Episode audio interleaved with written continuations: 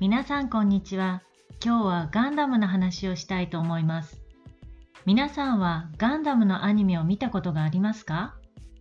日本で初めてガンダムのアニメが放送されたのが1979年だそうです。ですから40年以上前ですね。私が子供の頃、兄が見ていたような気がします。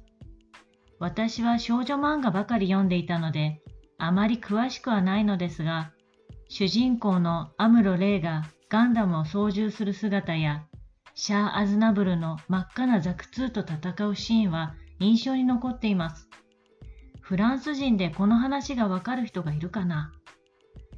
そして今ではヨーロッパをはじめ全世界でインターネットのネットフリックスを通して簡単に見ることができます。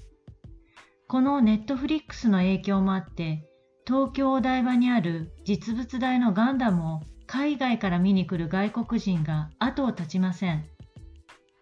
お台場のガンダムスクエアやガンダムカフェは人気の観光スポットです。実物大のこのユニコーンガンダムは高さが19.7メートルと巨大で1日に4回デストロイモードになり光を放ちます。季節によって夜に音楽とイルミネーションの演出を楽しめるかもしれません。去年、フランス・パリの11区にバンダイホビーストアがオープンしました。このお店ではガンプラと呼ばれるガンダムのプラモデルをたくさん販売しています。40年の間に作られたアニメの中に登場する様々なモビルスーツやモビルアーマーを手にすることができるファンにとっては夢のようなショップです。私も細かい作業が大好きで、プラモデルに興味があるので、今度ユニコーンガンダムかシャア専用ザク2を買ってみたいと思います。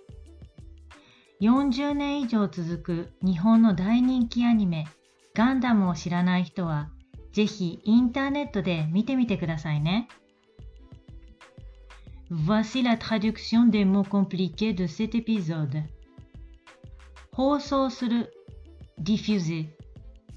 操縦する piloter 印象 impression 影響 influence 後を絶たない arriver les uns après les autres 実物大 taille réelle 演出 mise en scène 登場する apparaître 細かい作業。travail manuel minutieux 興味がある。s'intéresser。それでは皆さん次のポッドキャストを楽しみにしていてくださいね。